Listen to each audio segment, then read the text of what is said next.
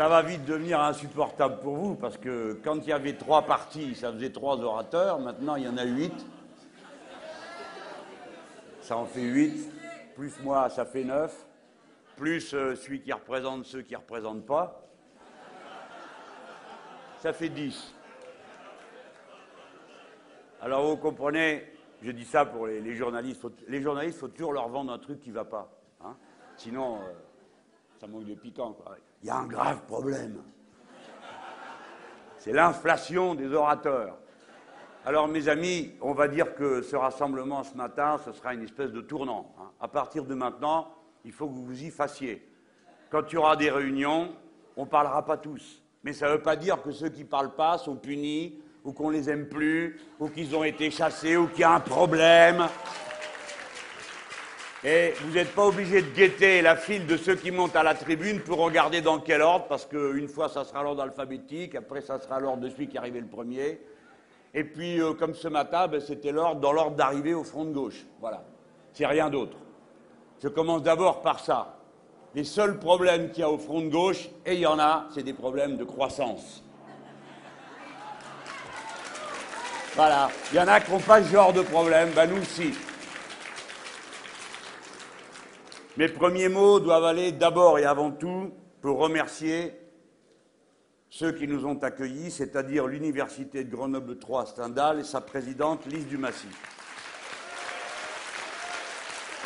Compte tenu de la chasse aux sorcières dont nous faisons l'objet et des sentiments si amicaux qui me sont portés, puisque même quand je suis en vacances, on continue à dire des horreurs sur mon compte, tout ça en toute bienveillance, hein.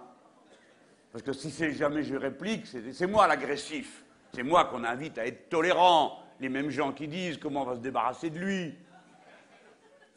Tout ce que vous avez pu lire sur mon compte. Donc j'apprécie qu'une université, fidèle à sa tradition d'ouverture, à l'esprit qui doit être celui euh, de ceux qui enseignent, qui est celui du doute, de la confrontation, des points de vue différents, d'où pour finir jaillit la connaissance et la décision toujours provisoire toujours provisoire, car il n'y a pas de vérité ni de certitude qui ne puisse être mise en cause demain par tel ou tel raisonnement, et telle est la force de la démocratie qu'elle nous donne justement la possibilité de défaire ce que l'on a décidé la veille et de pouvoir le faire honorablement, dignement, parce que l'on a en vue le bien public, l'intérêt général. Mes amis, merci au personnel du CRUS qui nous ont supportés pendant ces jours, c'est vraiment le mot supporter. Merci aux 3000 participants qui ont circulé. Beaucoup sont déjà remontés euh, dans les trains et sont euh, repartis. Euh, d'ailleurs aussi, dans cette réunion, il y a des gens qui sont déjà repartis. Et moi, s'il n'en tenait qu'à mon estomac, je ne serais déjà plus là. Merci aux 130 intervenants qui ont accepté d'être là, aux dizaines de sites, blogs, journaux de toute taille qui ont accepté de venir observer et nourrir nos travaux les revues comme Le Sarcophage, comme Politis, comme Fakir, l'Humanité, bien sûr, notre compagnon quotidien de, tous les jours, notre ami. Les organisations qui ont voulu voir à quoi ressemble ce front de gauche dont on entend parler et dont des fois quelques-uns de leurs membres sont eux-mêmes les électeurs ou les électrices. Je pense en particulier à Femmes Égalité à Oser le féminisme que nous avons reçu avec beaucoup de bonheur le collectif Nogazaran, le comité pour l'annulation de la dette du tiers-monde. J'en oublie certainement la centaine de bénévoles de l'Isère, épaulés par les militants de Lyon, Aix, Paris, Toulouse, qui ont fait le travail. Ça m'amène maintenant à remercier les militants des partis politiques. Et je veux juste en dire un mot. S'il y a parfois du confort à venir mettre les pieds sous la table, c'est parce qu'il y a les militants des partis politiques les militants des partis politiques qui ont maintenu la flamme, les militants des partis politiques qui ne sont pas les robots que certains décrivent de l'extérieur, qui ne sont pas militarisés, qui agissent librement, en conscience, qui se dévouent. Et quand vous interrogez telle ou telle personne, quand vous venez remplir votre bulletin pour vous inscrire à l'université d'été, si la réponse n'est pas toujours la bonne, n'oubliez jamais, c'est un militant il le fait pour le bonheur de tous les autres. C'est une femme, c'est un homme, c'est un instituteur, c'est un ingénieur, au singulier et au pluriel, qui humblement mais fièrement se met au service de la tâche. Car il n'y a pas d'organisation politique capable de conquérir le pouvoir, d'exercer les responsabilités, d'entraîner ceux qui doutent, s'il n'y a pas de militants politiques et des organisations politiques. C'est pourquoi c'est si dur de faire un front comme le nôtre. Et nous sommes une construction politique absolument originale. Il n'y a pas d'équivalent. Les autres sont attroupés. Nous, nous formons un front. Il y a huit organisations membres de ce front. Elles sont toutes à égalité de dignité, de devoir, et naturellement d'exigence, et naturellement de droit. Nous sommes tous égaux entre nous. Il n'y a pas de chef, il n'y a pas de hiérarchie. Et si l'on me confie la parole, c'est comme un service que je rends aux autres, car je ne réclame aucun titre, aucune fonction, aucun poste, pas plus qu'aucun de ceux qui sont à cette tribune. Il nous suffit d'être nous-mêmes et de nous sentir si pleinement utiles pour que notre cœur soit gonflé d'allégresse, de joie et d'orgueil d'être là où nous sommes.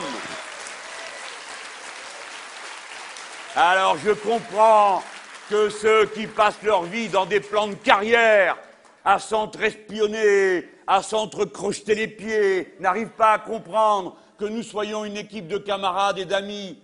Bien sûr que nous discutons entre nous, ça va de soi.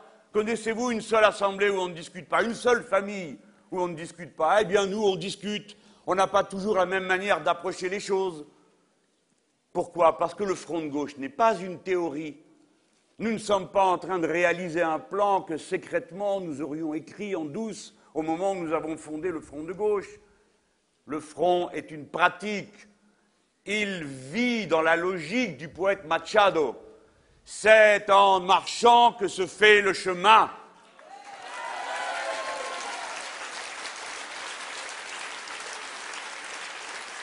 Les tâches du front de gauche, s'il en a pour lui-même, toutes les idées sont les bienvenues. Et ceux qui ne veulent pas adhérer à un parti n'ont qu'à faire une association de ceux qui ne veulent pas adhérer à un parti, et ils seront bienvenus. Mes camarades, le Front de gauche n'est pas seulement un cartel, et c'est cela que je demande de comprendre avec le plus grand sérieux. Le Front de gauche n'est pas un cartel. Le Front de gauche est un cartel au service d'un but. Ce qui est entrepris aujourd'hui, mes camarades, mes amis, le chemin que nous suivons, dont nous réalisons pas à pas les étapes, c'est celui de la révolution citoyenne qui est nécessaire pour changer en profondeur le destin du vieux continent, à commencer par notre pays. Cela signifie que nous avons nos propres objectifs et que nous n'en démordons pas. Voilà pourquoi nous disons que nous sommes autonomes. Nous sommes autonomes, indépendants, pour pouvoir être conquérants c'est-à-dire nous rapprocher de notre but. Et dans notre stratégie, il y avait un point numéro un, rassembler nos forces pour être capables de donner confiance à ceux qui doutaient et qui hésitaient. Et il y avait un point numéro deux, chasser la droite du pouvoir. Si nous avons voté Hollande, ce n'est pas parce que nous avions des illusions ou parce que nous attendions le béret à la main qu'il veuille bien se préoccuper de nous. C'est parce que c'était le seul moyen que nous avions, au deuxième tour, compte tenu de ce que sont les institutions de la Ve République, d'exécuter notre propre plan qui était de chasser Sarkozy. Et nous y sommes parvenus, nous.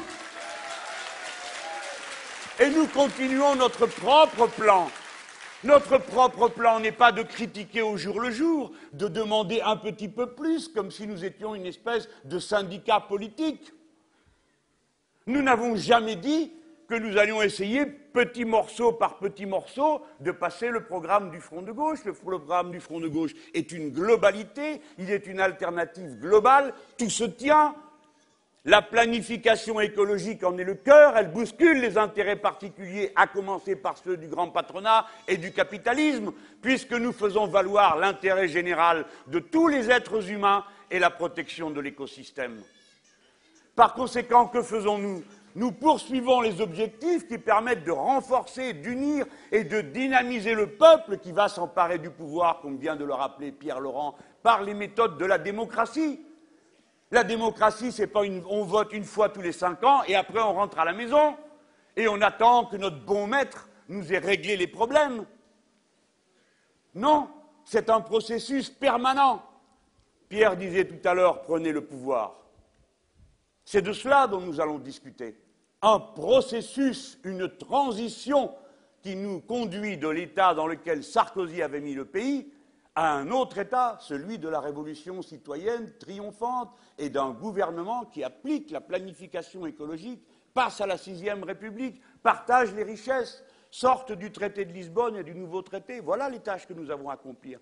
Ce ne sont pas des tâches françaises, ce sont les tâches de la contribution du peuple français au bien de l'humanité universelle.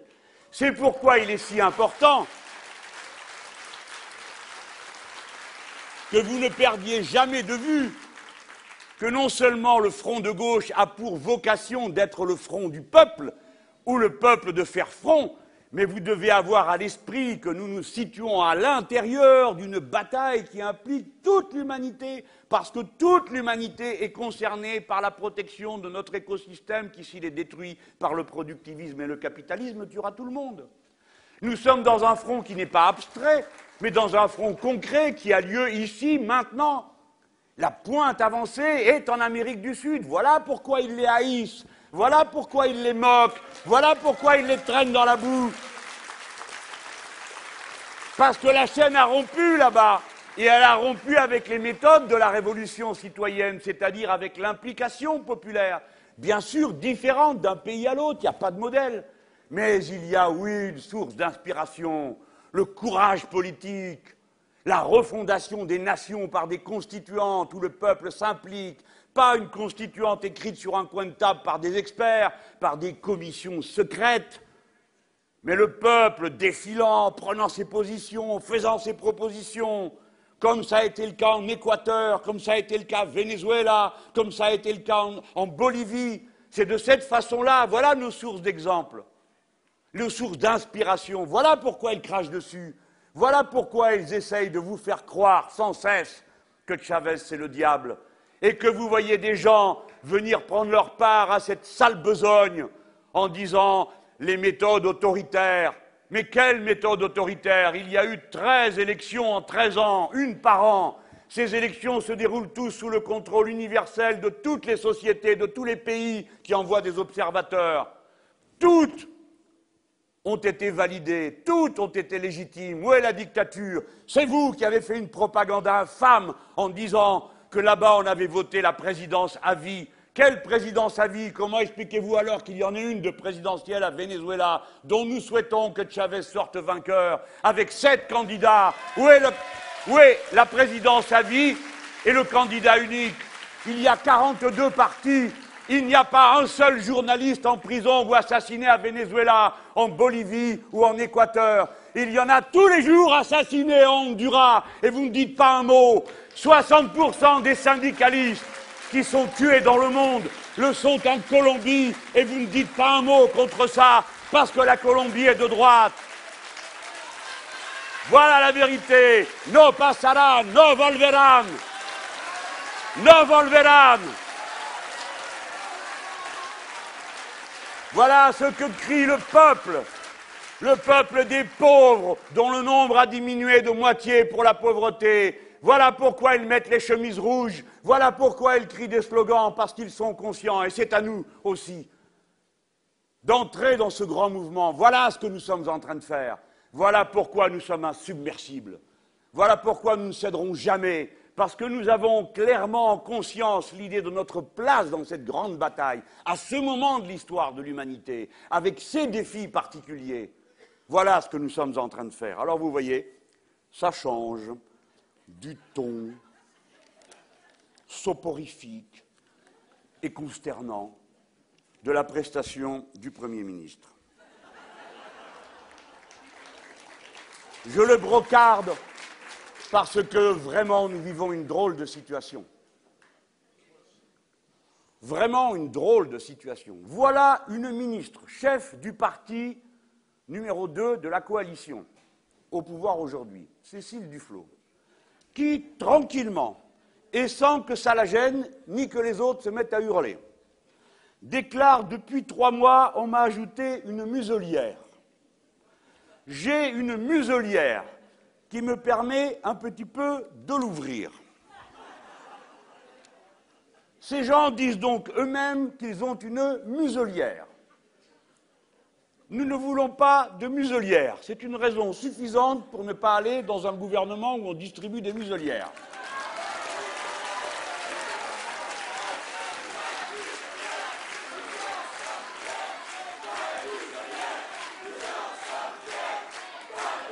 Ça, ça va faire un tabac. Pas de muselière, nous en sommes fiers. Pas de muselière, nous en sommes fiers. Voilà. Alors, il y avait la muselière. Et depuis hier, il y a un nouvel instrument, la gomme. Nous posons des questions, des questions claires, simples, qui ne visent pas les personnes, mais le fond comme l'a fait tout à l'heure Pierre Laurent. Je rappelle ce qui a été dit hier. Nous avons demandé simplement et clairement l'amnistie des syndicalistes condamnés pendant la période Sarkozy parce qu'ils se sont battus pour nous. Nous avons demandé que dans toutes les entreprises où l'État est actionnaire, l'État fasse obstacle au démantèlement et aux privatisations en prenant l'exemple de l'entreprise de Thales avec ses performances mondiales dans l'ingénierie médicale. Nous avons demandé la loi contre les licenciements boursiers, dont le texte a déjà été déposé et a déjà été voté au Sénat par les sénateurs socialistes. Nous avons demandé la loi sur le droit de préemption des entreprises qui permettrait de répondre à la lutte des fralibes et à bien d'autres. Nous avons demandé si l'abrogation de la loi responsabilité pour les universités, LRU, si cette question d'abrogation était oui ou non à l'ordre du jour, alors que c'est la demande des syndicats étudiants et de toute une série d'organisations que vous connaissez aussi bien que moi, comme des chercheurs. Nous avons demandé si la fin du paiement à l'acte dans les hôpitaux était envisagée et dans quel délai. Nous avons demandé si le comité Jospin, dont je m'empresse de dire que nous attendons quelque chose, Premièrement, qu'ils ne se réunissent pas à huis clos, mais publiquement, et que ces débats soient retransmis.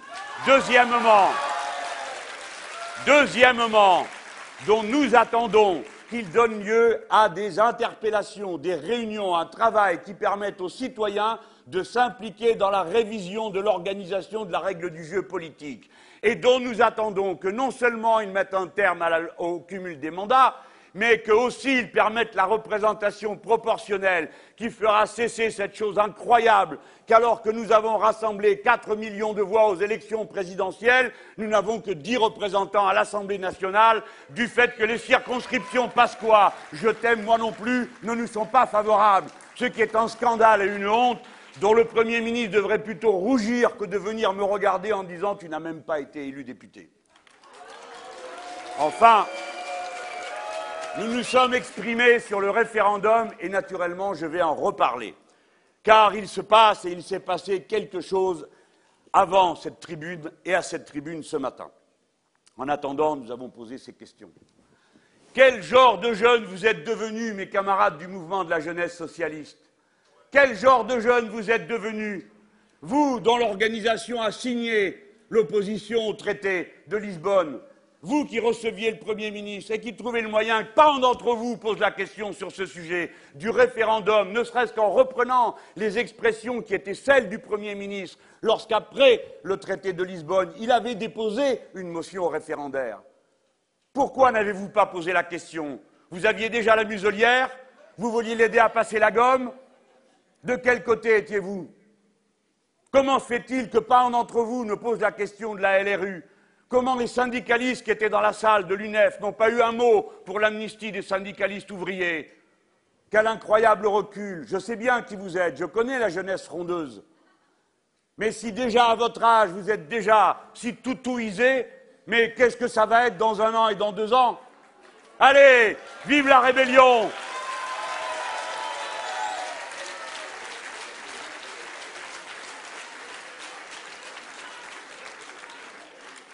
La gomme, c'est ne pas répondre, comme si nous n'existons pas, comme si nous n'étions pas là, comme si nous n'étions pas la force qui a fait la décision et la victoire, comme si ce n'est pas les 4 millions de voix qui ont permis, parce qu'elles étaient là, de donner le million de voix qu'il fallait supplémentaires pour avoir la majorité.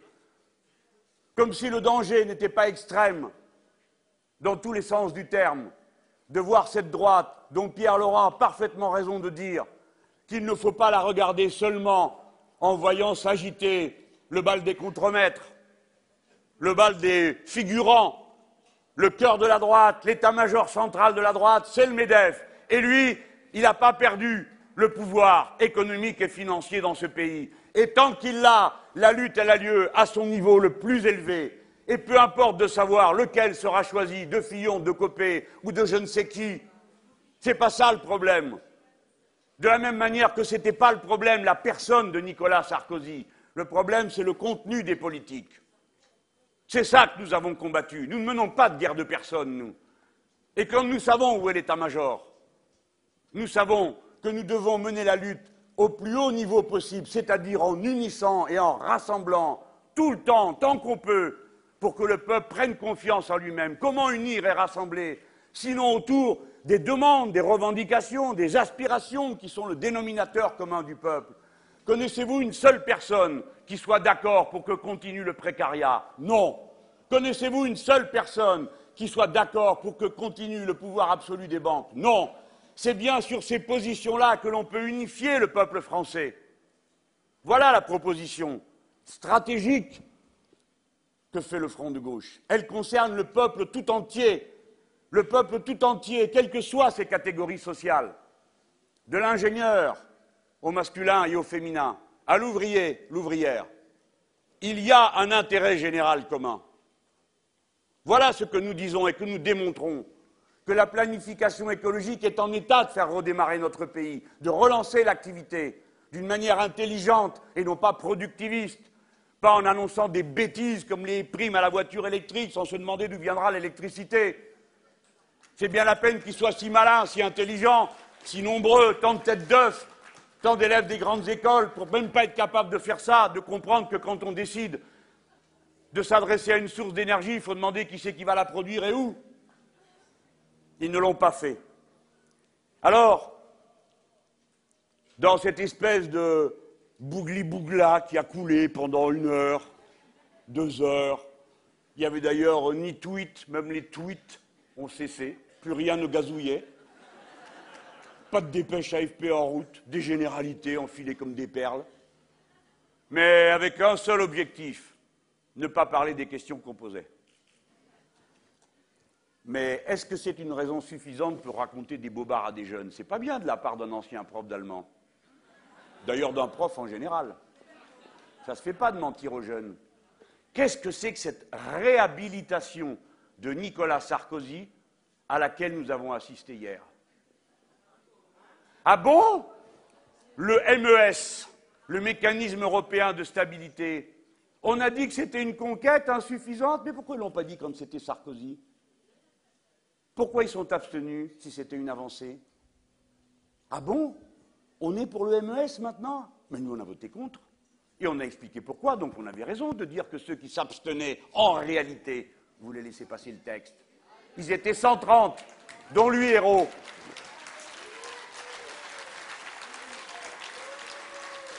On dit, nous avons obtenu un pacte de croissance, mais c'est un mensonge.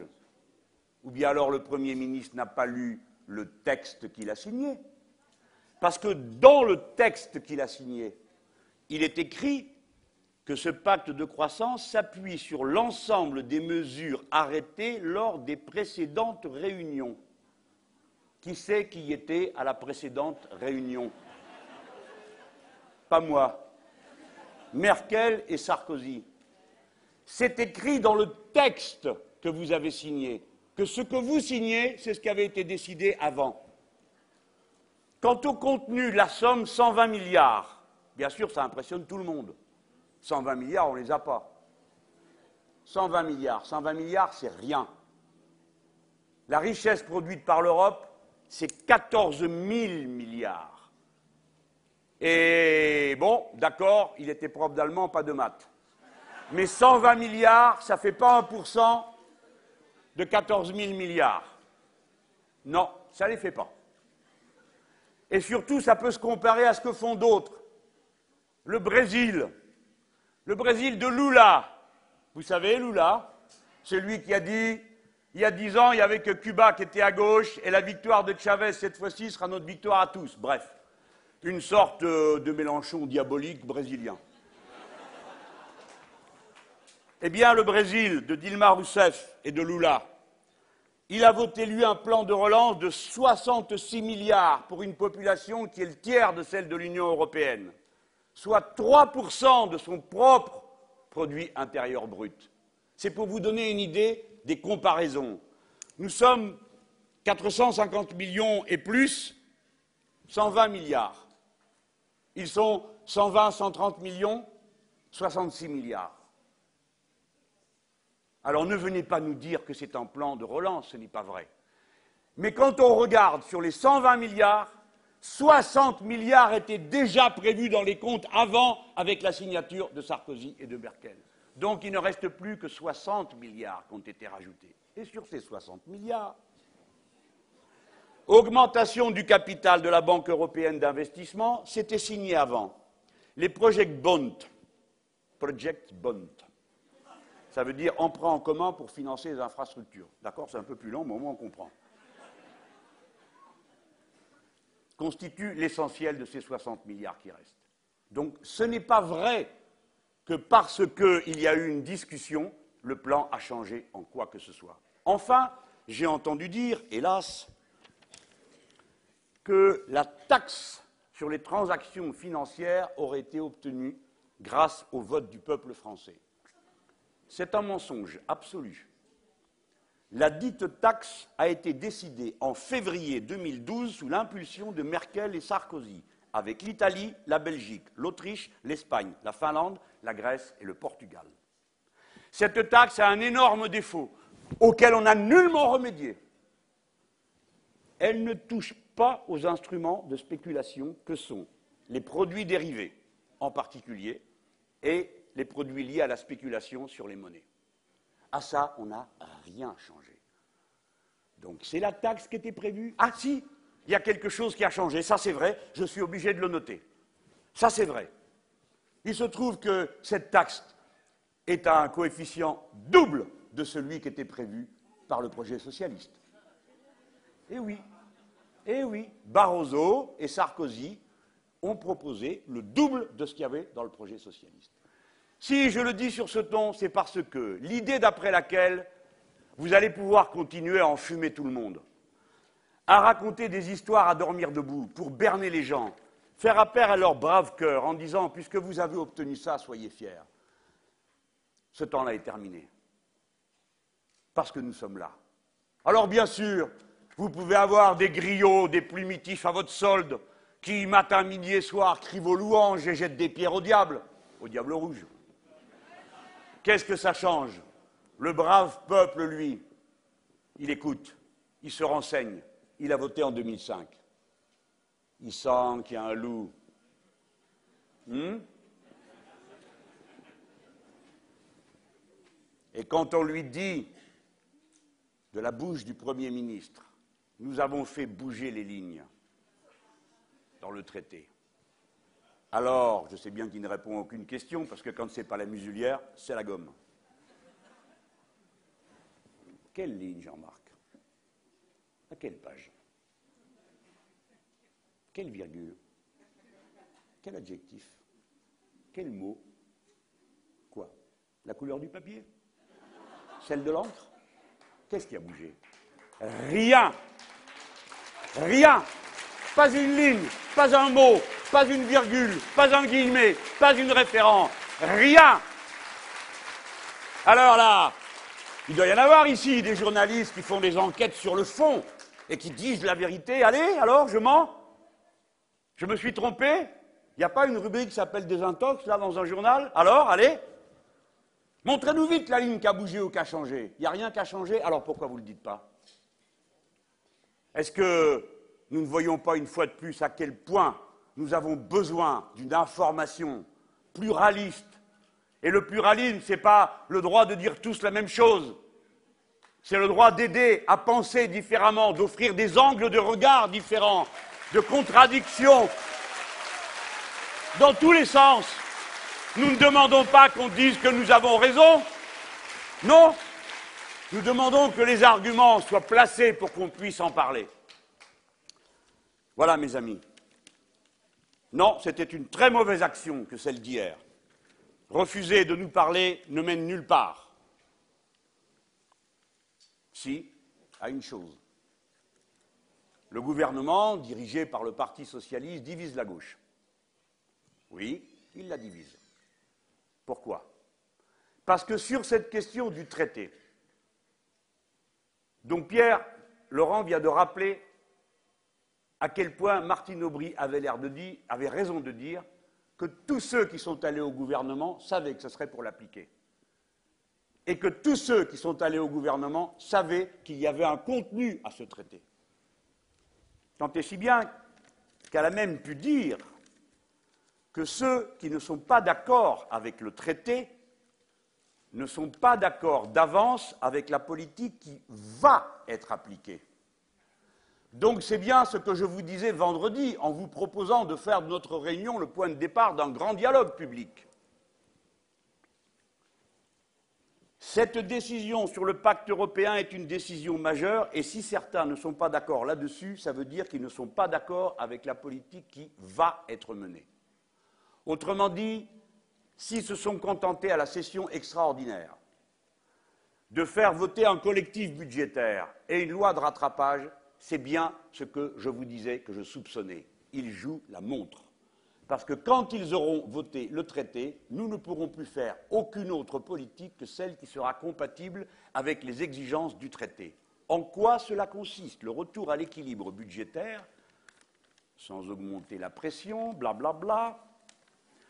Mes chers amis, il faut retirer 33 milliards d'euros de l'économie du pays redistribués par l'État pour revenir à 3% de déficit en 2013 si les hypothèses de croissance sont vérifiées, ce qui n'est pas le cas.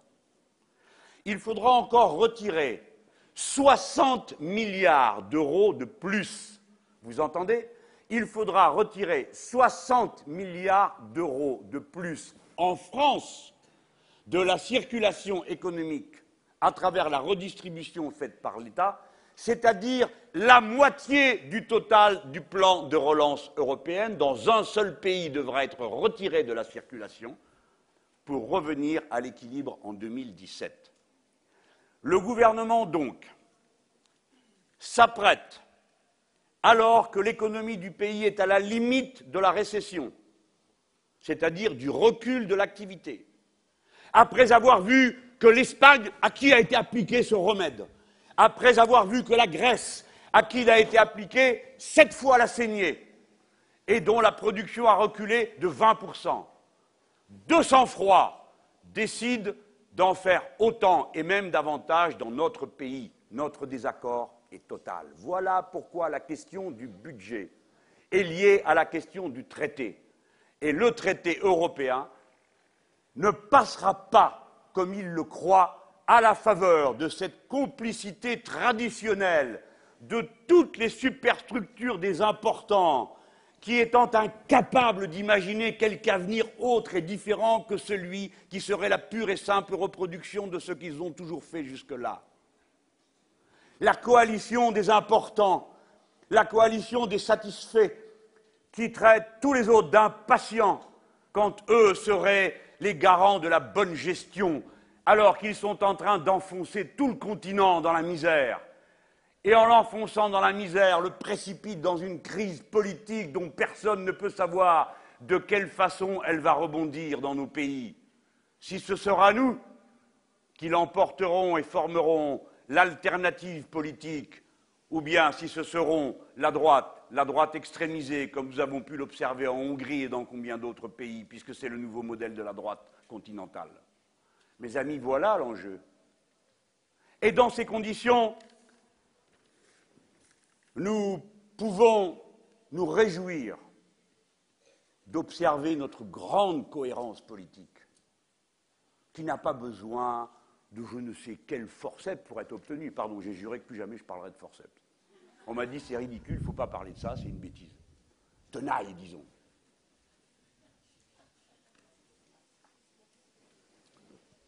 Nous allons nous battre et nous allons prendre des risques. Il faut prendre des risques. On ne peut pas continuer à faire de la politique plan-plan. Vous savez bien qu'ils vont tous se coaliser. Pas vu, pas pris. Blablabla, trois petits papiers par là. Comme au JT de France 2 vendredi soir, 10 secondes pour Mélenchon, 2 minutes pour Aubry. Ou bien le JT de TF1, 30 secondes pour Mélenchon, 4 minutes pour Aubry. L'équité, vous dis-je. Ah, puis bien résumé. Hein. À Grenoble, M. Mélenchon s'en est encore pris au gouvernement socialiste. Martine Aubry. D'accord? Ça, c'est de l'information. Eh, on va à l'essentiel, non? Eh ben alors. C'est pas bien de nous faire ça. Mais donc, ils vont le faire comme ça jusqu'à ce qu'arrive le traité. Et puis, il y aura une tribune par-ci, une tribune par-là, la vie, quoi, hein, qui continue, et puis ça passe. C'est comme le Front National, on le dédiabolise. Hein? On dit celui qui représente les ouvriers, la preuve, le sondage, ratapoil, machin, tout ça. Là, il y a un sondage qui a été publié dans l'Humanité. C'est drôle, ils n'en parlent pas. 42% des Français, d'après le sondage, hein, dit que les, propositions du Front de gauche devrait être plus entendu. Et nous met nous en tête loin devant le Front National chez les ouvriers. J'attends de savoir qui c'est qui va m'en parler dans une émission ou une autre, là, pour voir. Hein.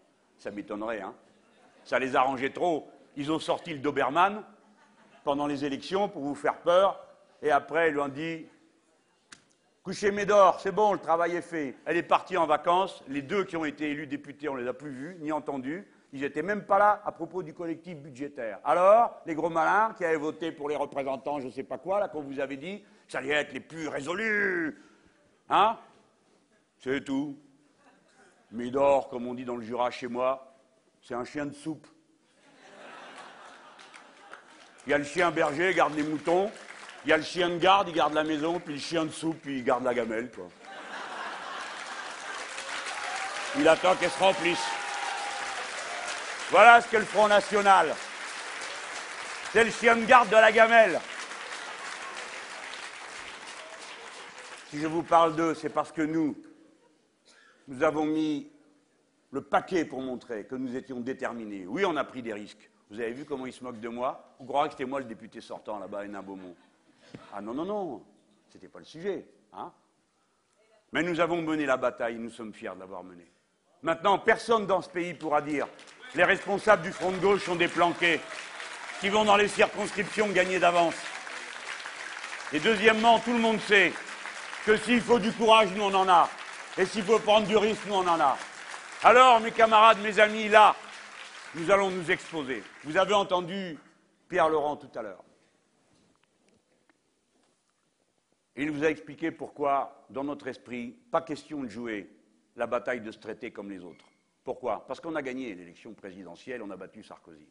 On ne fera pas comme les autres fois. On a fait tout ce qu'on a pu, lui et moi. Je me rappelle cette scène à Villeurbanne. Pierre a pris une demi-heure pour expliquer ce qu'il y avait dans le mécanisme européen de stabilité.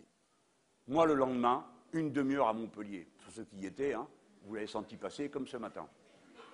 Le soleil, tout, une chaleur à crever. On a fait tout ce qu'on a pu. De quoi on a discuté? De la viande halal. Dix jours. Le mécanisme, Rien. Rien, une honte. Le peuple français été engagé dans une spirale sans même le savoir. C'est normal, c'est tellement compliqué à expliquer toutes ces choses. Il faut du temps pour comprendre. Mais je le dis à tous ceux qui nous écoutent ou nous regardent, tout le monde a besoin de temps pour comprendre et d'explications. Moi comme les autres, hein. il ne faut pas croire que je tourne les pages comme ça. Je dois me faire expliquer et réexpliquer. Des fois j'oublie, on recommence pour pouvoir vous l'expliquer après à vous. C'est très difficile. Mais moi, bon, je suis député, c'est mon travail de faire ça. Pensons aux braves gens on leur dit, mais non, pas de problème, on a fait bouger les lignes. Bon. On a fait bouger les lignes. Ils sont braves, ils le croient. Il faut que nous, on passe derrière pour expliquer que ce n'est pas vrai. Mais cette fois-ci, mes amis, nous devons mettre des moyens nouveaux en batterie. Vous avez entendu Pierre Laurent. Des réunions, des regroupements, des manifs. Et voilà la conclusion. Il faut prendre un risque. Camarades, vous n'allez pas vous reposer. Vous allez faire un saut en deux bons. Premier bond, on se retrouve à la fête de l'UMA. on amène tout le monde. La fête de l'UMA, première grande manifestation populaire qui va avoir le sens de mobilisation générale de tous les cadres du deuxième bond. Et pour le deuxième bond, nous, le Front de gauche, nous adressons à tous ceux, non pas qui sont d'accord avec nous, ce n'est pas ce que nous demandons, mais à tous ceux, personnes, organisations, associations, individus, groupes, syndicats qui le veulent, en nous plaçant sous l'autorité d'une sorte de comité national pour le référendum, comme celui que j'avais constitué à l'époque avec Marie-Georges Buffet avant 2005, puis pour le traité de Lisbonne. Nous appellerons à une manifestation nationale à Paris venant de tout le pays, des usines, des bureaux, des villages, des campagnes, de partout, tous à Paris, pour montrer la force qui dit non, non, non, le référendum. Nous voulons le référendum. Nous allons mettre en mouvement la grande force qui prône la démocratie, qui dit ne décidez pas entre vous, camarades, amis, si nous, les Français, nous enrayons le dispositif qui était prévu en nous rassemblant par dizaines de milliers, alors nous travaillons pour nos camarades espagnols qui se sont mobilisés tout l'été, mais qui n'en peuvent mais parce que leur Parlement a déjà adopté. Nous nous mobilisons pour les travailleurs portugais. Nous nous travaillons pour le peuple martyr de Grèce, à qui on a volé la possibilité de faire autre chose que de l'austérité. Nous allons nous mobiliser aux avant-gardes en éclaireurs du grand chemin de la révolution citoyenne en Europe. Tous je m'adresse à vous, camarades. Si tu dis Eva Jolie, quoi que tu dis d'ailleurs d'assez désagréable sur moi, je me demande pourquoi alors qu'on t'a toujours défendu. Quand tu dis on ne peut pas escamoter le débat public sur un tel enjeu, le traité qu'on nous propose de voter est le traité Mercosy. Un petit ajout sur la croissance que François Hollande prétend avoir obtenu n'est pas à la mesure des enjeux.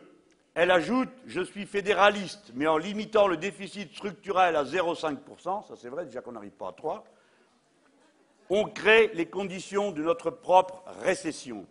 J'estime qu'Eva Joly, avec ses propres motivations, que son parti soit membre du gouvernement, nous ne poserons aucune question sur ce sujet. Nous ne mettons aucun préalable. Nous ne demandons à personne de se renier. Mais sur la question de la démocratie, nous pouvons nous retrouver avec Eva et nous lui disons Viens, marche en tête de la manifestation. Et s'il y a un problème, je veux bien marcher à la queue. Lorsque Jean-Vincent Placé dit Je voterai non à ce traité, notez que Jean-Vincent Placé a bien dit qu'il voterait non à ce traité, pas qu'il s'abstiendrait, qu'il voterait non à ce traité. Il dit Je ne peux pas dire qu'il y ait assez d'avancées politiques pour que ce traité soit autre chose que ce qui a été prévu par Merkel et Sarkozy, c'est-à-dire un traité extrêmement austère et excessivement rigoureux. Je lui dis, Jean-Vincent, nous nous occuperons de rien, viens, Aide-nous à faire cette grande mobilisation qui va donner de la force à ce que tu dis là. Parce que si tu es sénateur, tu représentes donc le peuple français. Si ta conviction intime est que ce traité est nuisible pour le peuple français, ton devoir en conscience, ton devoir de républicain, est de marcher aux avant-postes pour empêcher que ce traité soit adopté. Je dis à Marie-Noël Lindemann, qui nous a dit le traité ne vous dit pas qu'il faut prélever sur les riches ni taxer les multinationales il vous dit que pour avoir l'équilibre budgétaire, on doit réduire la protection sociale, la voilure de l'État. Tout cela me paraît d'un grand danger, c'est l'austérité à vie. Alors, Marie-Noël, sénatrice de Paris, ton devoir de républicaine et d'élu du peuple est de faire en sorte que ton engagement se porte en première ligne pour empêcher l'austérité à vie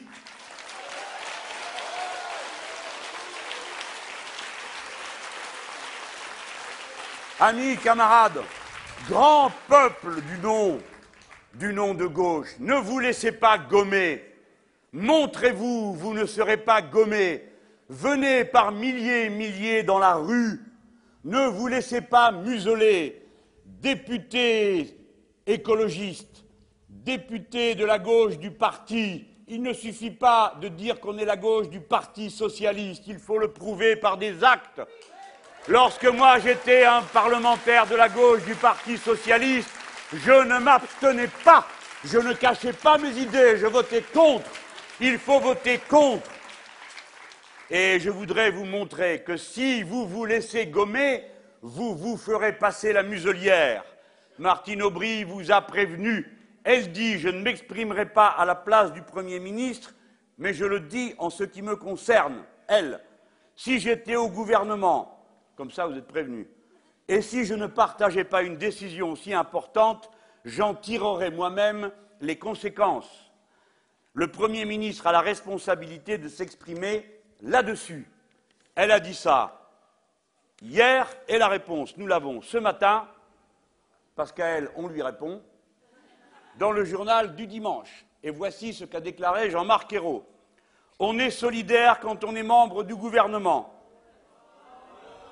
Personne n'est devenu ministre contre son gré, n'est-ce pas Benoît, n'est-ce pas Arnaud? La discussion au Conseil des ministres est libre, mais une fois que la décision est prise, la règle, c'est la solidarité gouvernementale, dont acte, en effet. Au sein des groupes parlementaires, lorsqu'une décision sur une question aussi importante est prise, elle doit être respectée. Il faut des limites. Si vous nous demandez ce que nous sommes, nous sommes les ayants droit au-delà de la limite.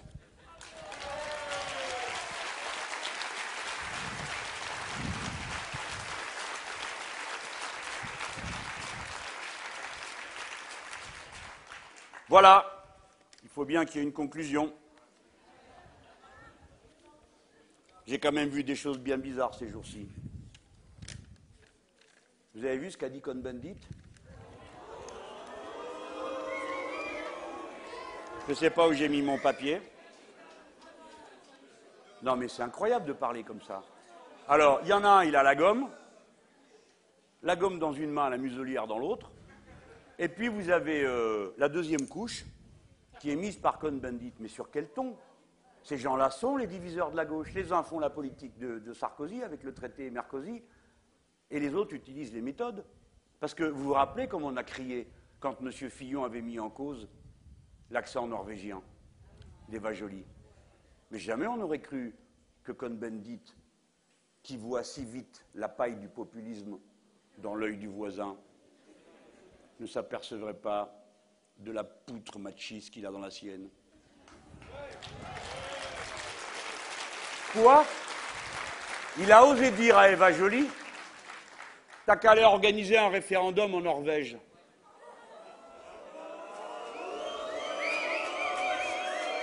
Ça, c'est du sillon, hein Mais il avait dû abuser avec la moquette ce soir-là.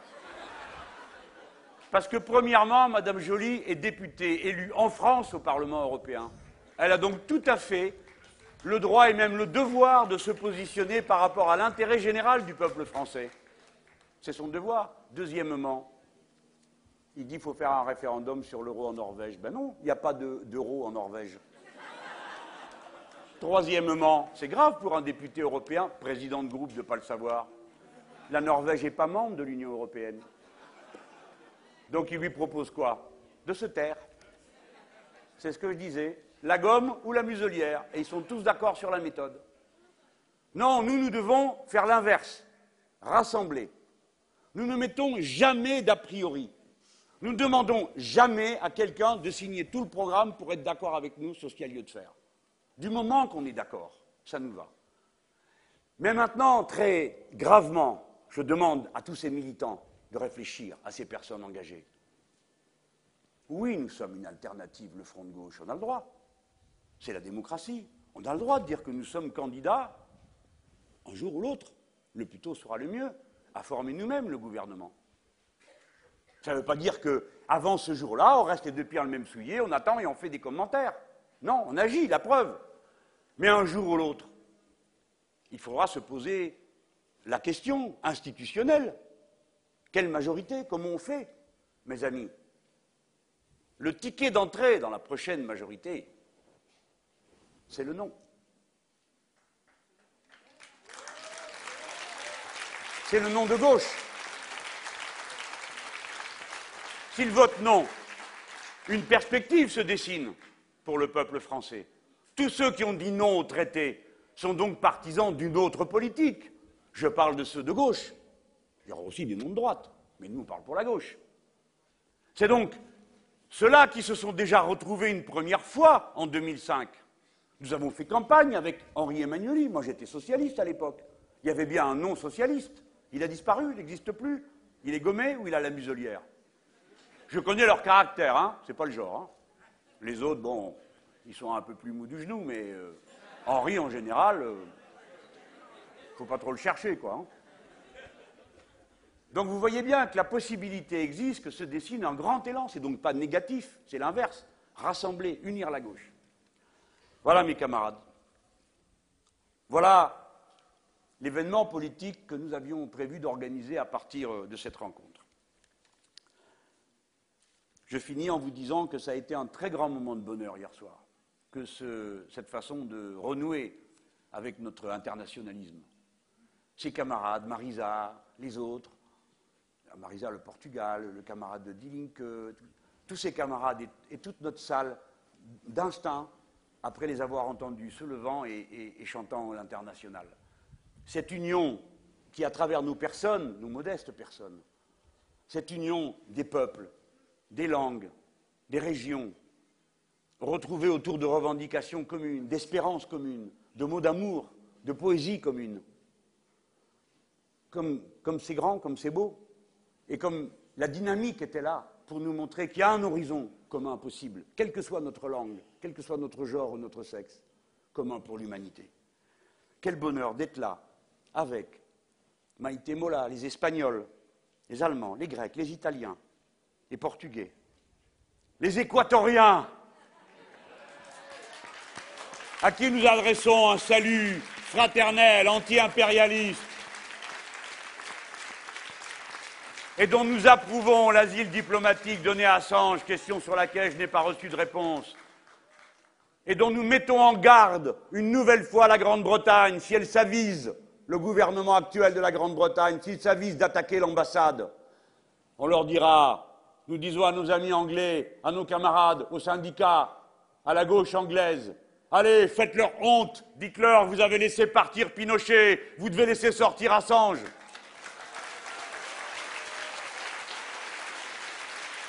Allez, mes amis, nous avons fait du bon travail, trois jours d'ébullition. Là, surtout en ce moment-là, l'ébullition, euh, c'est sous le soleil. Hein. C'était un beau moment. Notre action politique il faut qu'elle montre cette joie de vivre et d'être ensemble, parce qu'elle préfigure la forme de la société que nous voulons, où il n'y a pas de compétition entre les personnes, ou juste la dose qu'il faut, dans l'amour. Bah oui, quoi, ça arrive, hein. Ou pour euh, d'autres circonstances de même nature, mais juste ce qu'il faut. Mais une société de fraternité, de joie, de partage, de partage, de partage nous sommes et nous restons les partageux. Partageux entre nous, partageux entre les peuples. Partageux toujours. Rendez-vous à la fête de l'UMA, rendez-vous à la plus grande manifestation d'Europe pour l'abrogation de l'infect traité Mercosur.